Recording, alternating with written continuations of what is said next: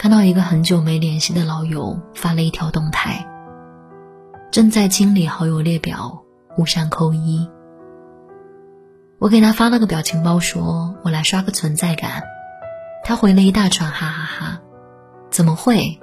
不过咱俩真的好久没聊天了，最近忙得像个陀螺。你呢？最近还好吗？寒暄了一会儿，我接了个电话，他也要去吃午饭了，于是就约定着，下次他来杭州或者我去北京，一定要好好吃饭，好好唠唠嗑。但是等我挂了工作电话，再看我们的对话框，突然想起成年人的谎言四部曲：下次约，改天见，回头聊，有机会再说。并不是说我们的期许是假的，而是长大以后的关系都会受到很多限制。我们依然很在意对方，但我们也没办法不在意时间、距离、圈子和精力。又是一年秋天，依然没有二十五点，没有星期八，也没有第十三个月份。你想起了谁呢？你们有多久没见面、没联系了呢？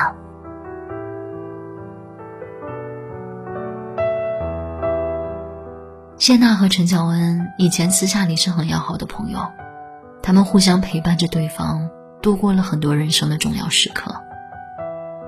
但是有一次在节目里，陈乔恩坦言说，他们已经不再是彼此最重要的朋友了。他说。因为他结婚又生了孩子，心思都放在家庭上了。偶尔我们出去玩，玩着玩着他就要回家陪小孩儿，但这是正常的，毕竟她是妈妈了。可心里还是会很失落。其实所有人、所有关系都是这样的，所以有时候我会觉得，刷好友列表还有手机通讯录是一件很有年代感的事情。有些人已经忘记是谁了，有些人还记得，但是从未谋面过。还有些人也记得，也见过，但是最后一次联系的时间，刻意回想，都想不起来了。过路擦肩，很多关系终究会慢慢的变成不点赞、不评论、不问不问。其实小时候我很喜欢问为什么，为什么昨天还玩的好好的小伙伴，今天就不要我一起玩了？为什么糖不能多吃？为什么小孩子要长大？不长大不可以吗？现在不问了，因为很多问题注定没有确切的答案。即便心中有千百种疑惑和不解，也学会了止于唇齿，不再招摇过市。所以现在，其实我也已经能够很坦然的接受一件事情，那就是，一段关系的结束，并不非要有什么导火索，也并不是两个人渐行渐远，就一定是要经历一些变故的。总有人要刹车的，在每一个中间站，在某条街的拐弯处，在生活悄然流逝的岁月里。菜菜和男朋友分手以后，他们都没有删掉对方的微信。最开始，菜菜是嘴硬，说他很快就会放下对方的，到时候朋友圈秀恩爱给他看。而对方没删掉，也不是因为余情未了，可能就纯粹是不在意。不过分手至今一年，他们朋友圈里倒是都很沉寂。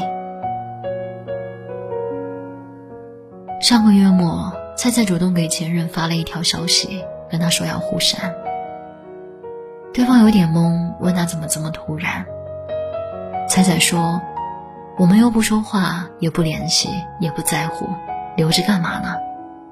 我们这一辈子，大概率也不会再有交集了。”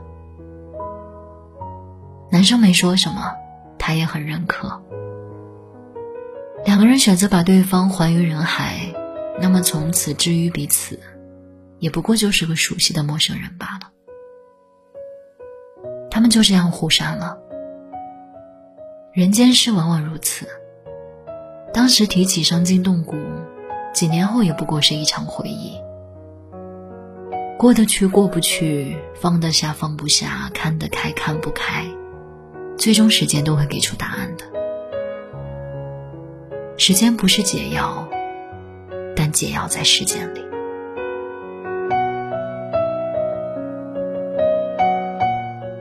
也许吧，成长是人生必经的溃烂，但在溃烂的过程中，其实我们都长大和成熟了很多。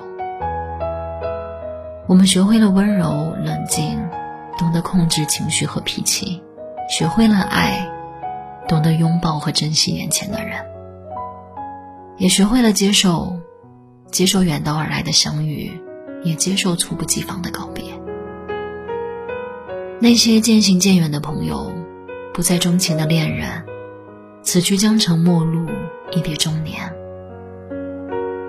在深深的暮霭里，我向你俯首，千万各自珍重。不管别人怎么说，哪怕世间种种，最后终将成空。人潮汹涌，感谢曾与你相遇。